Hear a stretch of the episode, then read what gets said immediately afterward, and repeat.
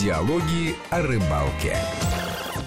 Продолжаем нашу программу, продолжаем диалоги о рыбалке. Алексей Гусев и Гия Саралидзе в студии Вести ФМ. Э, Ну и, собственно, начнем мы говорить о Камчатке. Не раз мы там бывали, ну, Алексей побольше. Ну, я скажем, поменьше. и, и не раз, и не два.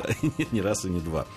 Многие стремятся на Камчатку попасть э, именно на рыбалку. Это, прямо скажем, для жителей европейской части страны это не очень дешево. Это перелет.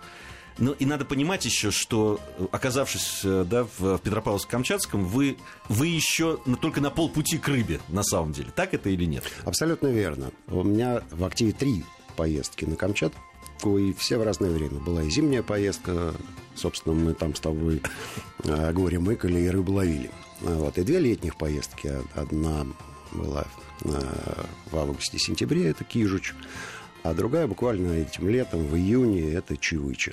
Могу сказать, что вот нынешняя поездка и, допустим, наша зимняя поездка э, отличались тем, что количество километров, которые мы преодолели от Петропавловска, Камчатского, э, исчислялись сотнями километров. В одном случае это 650 километров, а в другом случае, вот в нашем нынешнем случае, это чуть меньше 600, но все равно изрядное расстояние. А о чем это говорит?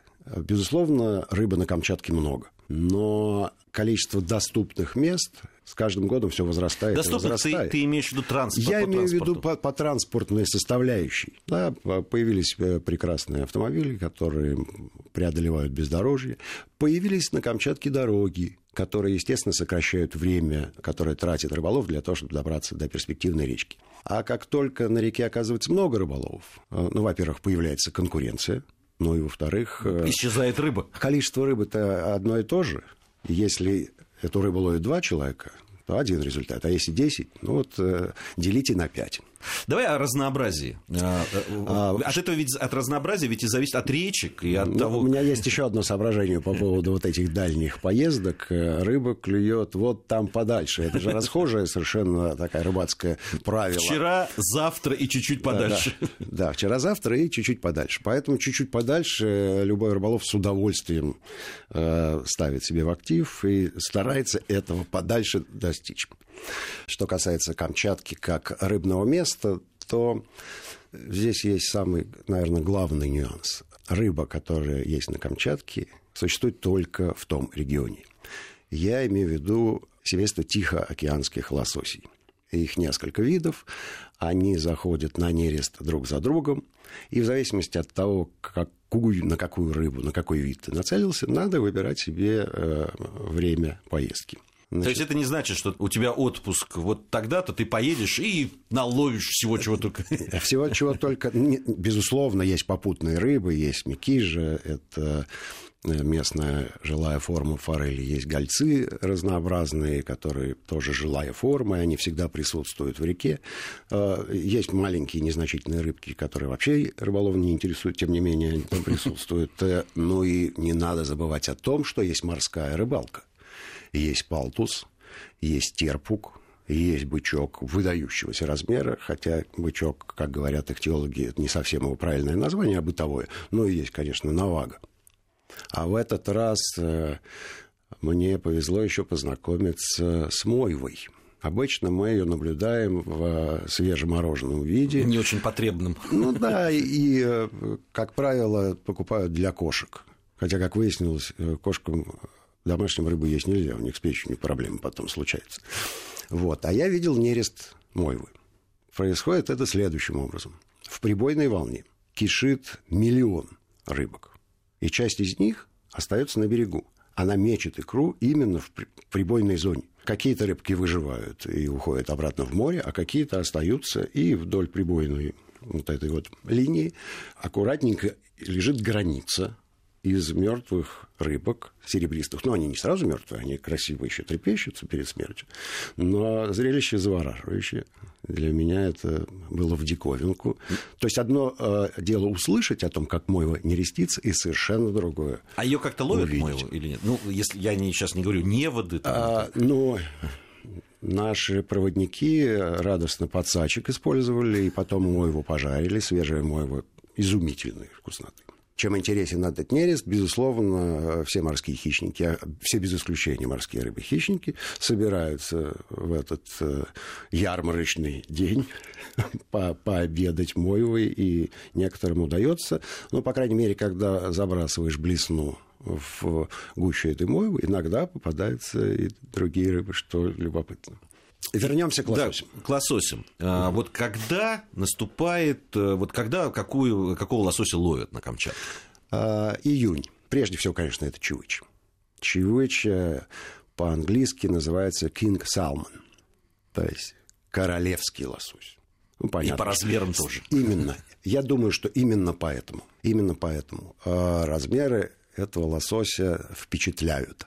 Говорят э, о том, что предельного веса она может достичь в 60 5-70 килограммов. Ну, э, я думаю, что на спиннинг и нахлостом такую рыбу, рыбу не взять. Это, это ну, просто монстр. Зафиксированный трофей на Камчатке э, людьми, которым я, наверное, могу доверять.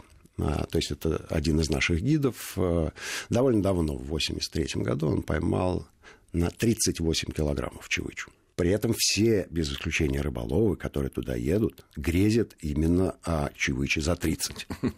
А никому из, из них э, такого результата добиться не удалось. Как, вот ты своими глазами какую видел? 15 э, 800 в этой поездке. А ловил? Я не взвесил ту рыбу, которую поймал. Я думаю, что килограммов 8 она была. Но гиды говорят, что если вы поддержите чевычу на десятку, это уже достаточно. Да, мощная рыба, мощная. Слушай, ну это, как, это, как, это же какой спиннинг должен быть, чтобы вот, а там, вот на 18 что, килограмм? А вот что удивительно, это обычный нормальный спиннинг. В общем, никакой там, морской снасти не нужно. Ну, спиннинги хорошие сейчас делают, что говорить. Да, нынешний углепластик а он э, выдерживает такие нагрузки, а потом, ну, мы же, как говорится, дуром ее не надо перечь. Да, в руках же есть техника, есть фрикцион у катушки. Ну да, повозиться придется, может быть, чуть дольше. Но вот э, чевычу, которую на 15,5 э, вытащили минут за 18 минут за 18. При этом любопытная была история, ее ловили с высокого берега. Прямо вот обрывистый берег, думаю, что больше трех метров. И внизу этого берега, ну, вот крошечная полоска. Приступочка. Ну, такая приступочка. То есть э, со спиннингом-то стоять невозможно. Ну, и потом это опасно. В принципе, Чевыча может издернуть рыболова. И поэтому все вываживание э, происходило как бы в амфитеатре, там, вид сверху. Ты стоишь внутри бубни, снимаешь это, и комментируешь, и все так. Э, а с телевизионной точки зрения очень удобно. Да, да, я вот сейчас подумал, это снимать, конечно, Прямо было удовольствие. Да, а, а гид проворно спускается вот на этот маленький приступочный с подсачиком, э, заводит чевычу, и ручку от подсачика дает рыболову. И тот ее, значит, уже как подъемный кран красиво вытаскивает. Ну, в общем, любопытная история.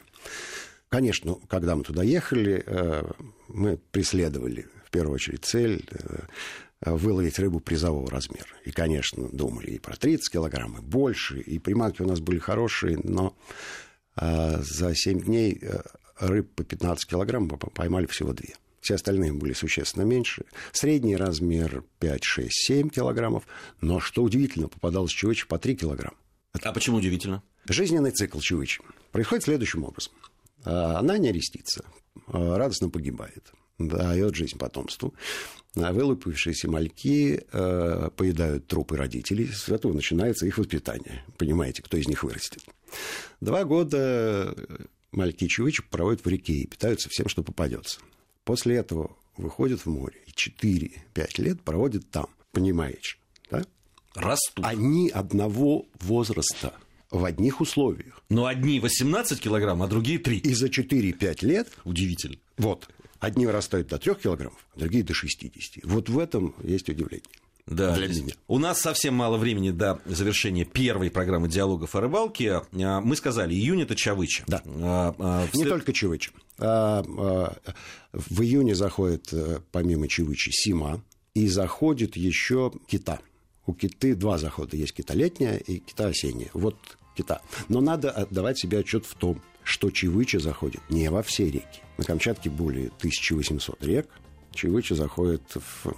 Ну, для рыболовов есть 4 или 5 рек всего-навсего. доступных, нормальных для того, чтобы поймать чувачку. В том числе и вблизи Петропавловска. Но не везде. Не везде. Э, это диалоги о рыбалке. Алексей Гусев и, и Егея Саралидзе. Да, Егея Саралидзе. Как кто-то как раз по поводу Камчатки сказал, чемпион Грузии по, по ловле гольца, гольца на, на Камчатке. Да, да, да. Это были диалоги о рыбалке. Ни хвоста, ни чешуи. Диалоги о рыбалке.